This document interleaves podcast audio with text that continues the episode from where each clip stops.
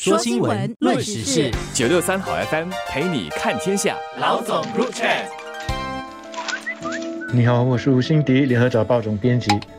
你好，我是罗文燕，华文媒体集团营运总编辑。陆路交通管理局将推行一个名为“安行街道”的试行计划，要在五个邻里提供让行人、脚踏车骑士、年长者、残障者，还有有小孩的家庭出行更安全、自在和便捷的街道。根据当局的描绘，安行街道会有更宽敞的走道，让行人优先过马路的无障碍过道，还有路面上也会漆上提醒驾车人士要放慢车速的标识。这样说似乎。有些抽象，每个人的脑海里相信也会浮现不同的安行街的样子。但当局虽然有提供了其中一个试行计划邻里的构想图，给人们一个概念，但除了这个在红帽桥三十一街的构想图之外，另外四个将位于五级巴都西、但宾尼、大巴窑和西海岸的邻里的具体地点，其实还没敲定，设计概念也还没出来。当局是要根据个别邻里的需求量身定制一个设计。但可以想象的是，安行街道将让人行道更为宽敞，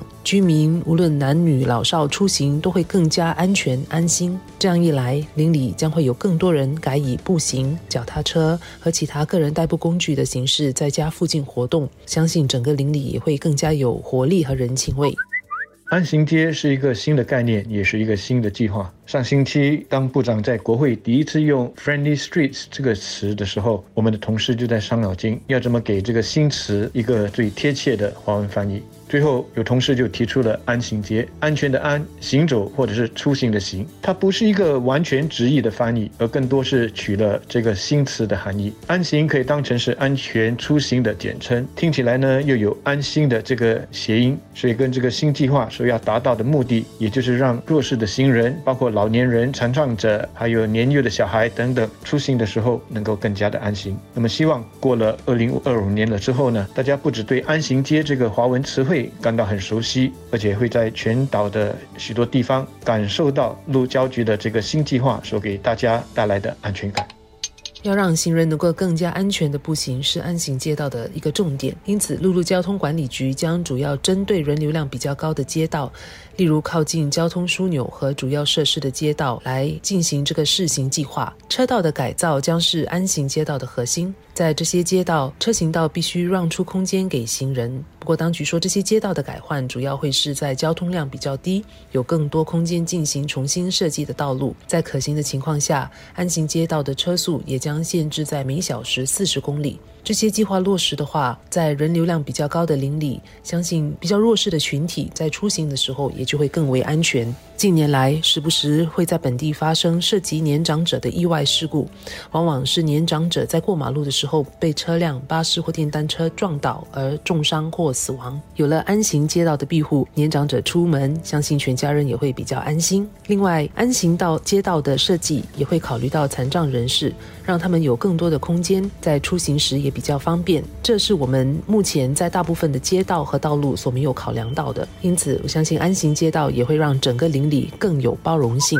安行街的推行可以说是为了应应未来的两个必然的趋势：一是使用行人道的人数会大大的增加；二是人口的老龄化。先谈第一个趋势，政府要鼓励更多的人放弃拥车，改搭公共交通工具。如文念所说的，这是过去这些年政府所致力推行的一个大方向。但是公共交通工具它无法做到点对点，而还需要去解决你怎么从起点到巴士站或者是地铁站，以及怎么从巴士站或者是地铁站到你的目的地的一个问题。那么大多数的人呢，很可能就是靠步行来解决；一些人则可能选择用脚踏车。但是不管怎么样，当越来越多的人搭公共交通工具的时候，就会有越来越多的人在人行道上。当局要解决的不只是流量的问题，而且更要关注安全的问题。第二个趋势呢，就是老龄化。在路上行走的人当中，会有越来越多的老人，而他们呢，不只是走的速度慢了，反应也慢了。那么，当人行道上不只是只有行人的时候，这些老年人就会感觉到他们的安全感是越来越低了，担心自己呢随时会被什么东西撞到。所以，安行街的这个计划可以说是势在必行的，只许成功，不能够失败。但要全面的推行这个计划之前，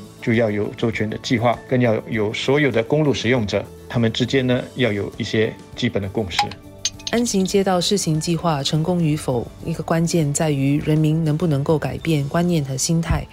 这个计划翻转了目前以车辆为先的设计概念，驾车人士得认识到也接受这一点。更多原本给车辆通行的道路将让给行人、脚踏车和个人代步工具。可能现在有两条车道，下来可能只减到变成一条。在开车出行的时候，车速也必须放慢，车道也可能会因为比较多车，使得原本五分钟就可以到邻里中心的车程变得更长。因此，驾车人士得改变观念和心态。马路不仅是给车用的，而必须是要跟行人、脚踏车骑士共用的，不能再抢快抢先。而实际上，政府推行的措施都是在于鼓励更多人改用步行、脚踏车和其他个人代步工具，或者使用公共交通、德士、私照车等共享交通服务，绿色出行，减少路上的车辆。这已经是必然的趋势，相信下来会有更多人放弃开车。但安行街道试行计划不仅仅是靠开车人士改变心态，它是一个要让不同使用者互相通融的环境。所以，同样的，行人和骑士也必须互相理解和包容。